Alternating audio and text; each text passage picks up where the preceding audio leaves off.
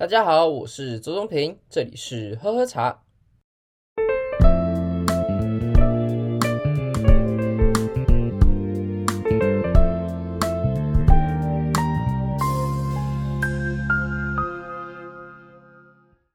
亲爱的麦纳斯，你知道杀青后的乌龙无声中有种情人节的孤味吗？前面有在追金马奖人都知道说，说这句话其实我藏了大概五部电影在里面。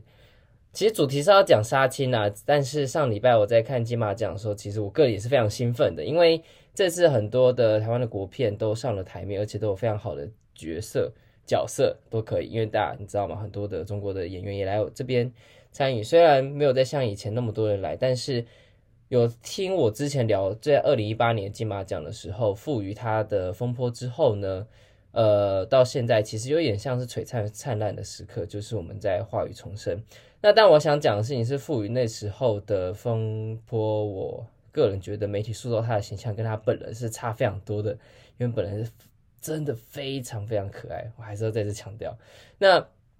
其实我也想要聊在金马奖这件事情，是因为我是非常兴奋，而且我们今天要聊的主题其实讲杀青后的乌龙，其实在讲说，因为我们上礼拜有在提高山乌龙茶这件事嘛。那这次我要开始讲的事情是非常硬的东西，在讲说乌龙茶它本身的制作的方式，那它本身真的非常硬，我会把每一个细节、每个它的制法的做过程都会提到。所以呢，在讲这个这么硬的东西之前呢，其实我蛮想聊聊说，这是金马奖我个人觉得我很在意的事情。当然，我不专影评，那很多厉害的事情你可能早就已经被 Facebook 呃整个洗版了，所以我就讲我。我会想要在意的事情就好，像第一个我想要讲就是刘冠廷这位演员，其实主要认识他是在《少年花甲少年登大人》这部片之中。那这部电视剧呢，他演的是一个小混混的角色。很有趣的事情是，呃，我在看到这个角色的时候，其实我就非常喜欢他，因为他不像其他的演员在演小混混。或是这个角色这种类型的角色的时候，会演的特特别用力，好像只要大力吼，然后用力吼就是逞凶斗狠的角色。但是他更塑造的事情是是真实的那种小混混的他们在真实状况的风格，而且他演员就有点像是过度用力的感受。所以那时候我就对印象非常深刻，更不要说他阳光普照的时候演的那种令人毛骨悚然的小混混角色。当然也会担心说他会不会被小混这种角色给。局限住，就之后整交这种角色，但还好的事情是在《消失的情人节》之中，他演了另外一个风格完全不一样的男主角，所以个人觉得很开心啦，因为看到他的成功这样子。那既然都讲阳光普照，我就想要讲到钟孟宏导演这部导演。我第一次看到他的片是在讲《一路顺风》这部片。那我会说这部片它非常的沉闷，并不是适合大家看，但它的结尾非常非常的精彩。我非常推荐大家说，如果你能够跟的话，最后那个 moment 真的很棒。我不能想，我不太想爆雷，因为毕竟这也不是影评的节目。但是我会推荐大家去看看。然后他在，更不要说他在阳光普照之后的表现。那他也有跟黄信尧导演他的合作，所以你有看到大佛普拉斯跟这次的同学麦纳斯，我觉得都的他的风格都非常的有趣，所以。跟一般的电影都差很多，台湾电影跟一般台湾电影差距非常大，我很推荐。那如果你说你可能对他表演的，sorry，你对他的电影的风格可能都没有这么有兴趣的话，我个人觉得，那你可以去听《阳光普照》主题曲，非常好听，林生想做的做的那首歌非常好听，很推荐。最后我要想讲的是侯孝贤侯导演，他这次得到了，终于拿到了呃金马奖的终身成就奖，很厉害。那。在于他的文章太多了，那我这种小屁孩其实没什么资格评论他，但我就讲讲看，我对于第一次看到他电影的是怎么样的过程。其实主要是我在大学的时候有修一堂课叫华人电影专题研究，那那时候我们那组被分配到就是《悲情城市》这部片，所以第一次看到这部片的时候，其实就只是做为了做报告。那第一次看的时候觉得，哦天呐，这片怎么那么难看，完全看不懂，然后又那么慢，不知道他想要表达什么。然后不懂说他到底怎么每个影评人都对他赞誉有加，是大家都瞎了吗还是什么的？所以其实对他的印象非常非常糟。但我为了做报告嘛，所以我不可能就用这种简单的呃分析风格就这样上去。所以我在看了好几次，所以在第二次再看的时候，开始觉得诶，好像蛮有趣的东西，好像看懂了一些里面的细节，但是又不是很理解。所以我又再看了第三次。第三次看完之后，真的觉得哇塞，他真的是神作。它的每一部的预含，它的画面，它的氛围的拿捏，还有营造都非常的准确。我很喜欢《被前尘丝》这部片，所以我个人觉得说，当然你也不用说，好像每部片你都要爱死，爱得不得了这样。但是如果你真的觉得说有一部片，然后它很经典，但是你可能没有办法很接受的话，或许你可以再看个几次，或是你再过个几年再来看一次。或许你会有不同的感受。我的想法是这样子啊，我个人对这部电影的印象也非常好，我也推荐大家。好，讲完了金马奖，我们这次就回来讲我们的乌龙茶。乌龙茶的制法，按照我们上次有提到的，是从日光萎凋、摊青、室内萎凋、大浪、堆青、炒青、杀青、熔碾这几个步骤。听起来都很复杂，那我希望我这次能够用更简单但更细节的方式来让大家理解，说这每个步骤到底是为了什么？为什么需要这么多步骤？那从室内尾雕到堆青呢？其实在中国古法上面，其实都叫做做青。那简言之呢，就是说所有的步骤叫做入光尾雕、摊青、做青、炒青、杀青、揉捻这几个步骤。其实所有的制程都是一层影响一层啊，根本就马虎不得。在你采摘茶叶的那一刹那，就已经开始决定了这支茶做会做不得好不好。所以在更往前说的话，你可以说最重要的事情是它的茶园管理，因为没有好的管理就没有好的茶叶，没有好的茶叶，你再怎么采摘都只能呵呵。那好的茶叶管理怎么来呢？其实就是要看你的茶园的高度、湿度、向阳、背阳、肥料、有机或惯性做法等等等不同的变因来决定你该怎么去管理你的茶园。所以这很说不准，因此。你这个好的茶园的管理是非常困难的，也这个很考验茶农他这好几年下的功夫。那基本上你要开始来卖茶，一定要三年以上的茶园管理之后，才有可能开始卖出第一批茶。所以他们影响它的成本是非常高的，那它的风险也非常高。所以因此，对于每一支茶，其实说实在，我们都必须要感谢他们的努力了，呃，都非常厉害。那有了好的茶园呢，你就必须要选好好的时间来采摘，因为。采摘的老嫩程度呢，就会决定你之后的日光萎凋的程度。那你日光萎凋的程度呢，又决定了你做青的成败。那做青的成败呢，又决定了杀青的成败。环环相扣，环环相扣呢，就如滔滔江水，连绵不绝这样子。呵呵。所以呢，结论还是跟上次一样，最重要是两个原因啊，阳光跟水分。不过呢，在制成之前的所有的步骤实在太多细节了，我不肯在这一次全部讲完，这资讯量会太大。那所以，我们前置作业都先不谈，就太多细节了。我们就先假设前面的步骤我们都 perfecto 做得非常棒，一级棒。所以，接着我们要谈的就是入光萎凋、摊青、室内尾雕、大浪、堆青、草青、杀青、龙碾这几个步骤，听起来还是很复杂，没关系。来，我们来听听看。第一个就是入光尾雕，顾名思义嘛，就是要让足够的太阳促使水分的蒸散，那让它的叶子慢慢的熟起来。但太阳不能太大，也不能太小，就很吃茶师傅的经验嘛。所以呢，这个环节呢，它其实要做事情是为了减轻茶青所带有的青味，然后提升各种酶，它的就是油字旁那个酶，来促进它大分子不可溶的物理分解。简单来讲呢，就是为了后续形成香气跟滋味来奠定基础。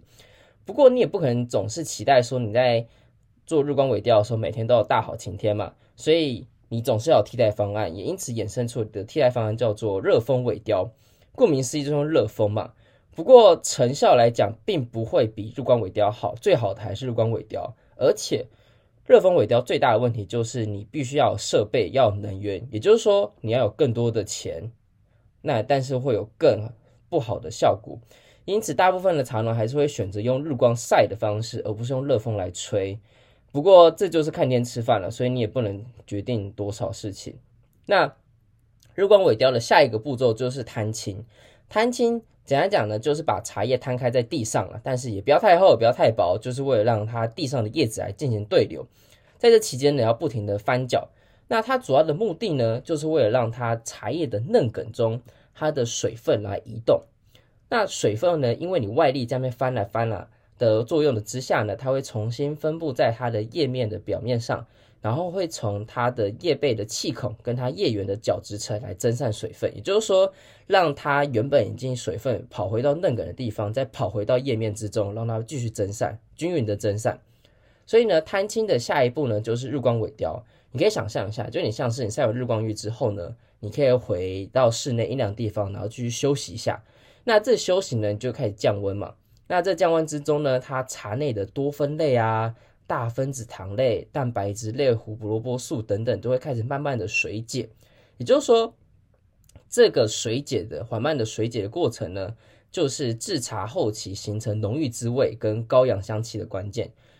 室内萎凋，它的主要目的就是为了这个，就是它缓慢的水解过程之中呢，会让之后的味道更好、更香，可以这样想。那休息够了之后呢，接下来就是你都休息够了嘛，就开始来刺激一点的，就是大浪。大浪它是茶经在最后一次的搅拌，它不像是前面几次，它前面在翻的时候可能都是用手工去操作。但大浪呢，必须要有一个东西，就是浪清机，有点像是滚轮的感觉，然后就滚啊滚，跟你的烘衣机的概念很像，就滚啊滚啊滚。不过烘在它的烘衣机是横的，就是你就可以表可以这样想象。那大浪的前期呢，主要是为了让嫩梗的水分，因为外力的作用传输到它回来到它的叶子的叶部的部位，然后使茶菁呈现紧张状态，有点像之前那个步骤一样，就是让它的嫩梗的水再跑回去。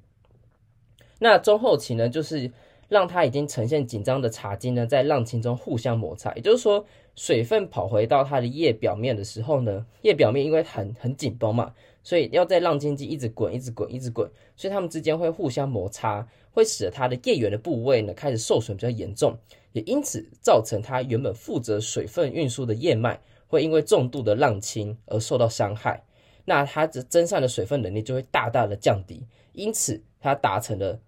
大浪这个过程中最重要的目的就是保水，让它保住它叶子本身的水分不会再散失。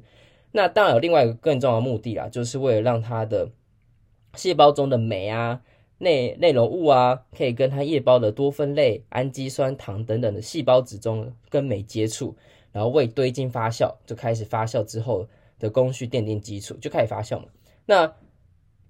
堆青呢？那下一个就是堆青。堆青的概念就是你刚刚经经过这么刺激的翻滚之后呢，你就会想要放着，让子弹飞一会儿啊，然后使之和缓的促进呢滋味和香气的生成，就让它慢慢的发酵。也就是说，这时候开始让它慢慢的发酵，慢慢慢慢慢慢的。那发酵的轻与重，也就是在这个阶段。好，当你决定了这个发酵程度之后呢，接下来就是炒青跟杀青。这什么概念呢？炒青杀青有点像是一起概念的，可以这样想。炒青跟杀青在干嘛呢？就是利用高温来终止酶的活性，就是使它的发酵不再做进行作用，就不要让它发酵了，停，给我停。所以呢，就会造成它茶菁中的水分大量的蒸散。那这个温度呢，大概是在一百六十度上，一百六十度 C 上下，然后也让它的酶活性彻底的下降。那为什么要强调这一百六十度 C 呢？主要是因为很多的人。这样，这这一派的说法，很多人会来讲说，哎，茶泡茶到底要几度 C 的水来泡？我的茶老师还有茶师傅基本上的想法其实还蛮一致的，就是如果你在炒青杀青，它都是在一百六十度 C 的这个温度之下呢，你怎么会用一百度 C 以下的水去泡呢？因为很多人会讲说，你温度不能太高，不然茶叶会受伤。他们就会讲说，哎，come on。你在茶菁杀青的时候，你都已经一百六十度 C 在那边弄了，你跟我讲说他用低于一百度 C 的水会受伤，嗯，好，我们尊重了。但就是基本上我那些茶老师、茶师傅他们要的方法就是全部都是一百度 C 给它滚下去就对了，没有再跟你什么八十度 C、六十度 C、四十度 C 在泡茶的，那根本泡不出它原本的味道。好，就是讲一下而已。最后的步骤呢，叫揉捻。揉捻呢，顾名思义嘛，所以就是为了让它的茶菁卷曲成它的条状，或是做成它的半半球形啊，或球形的状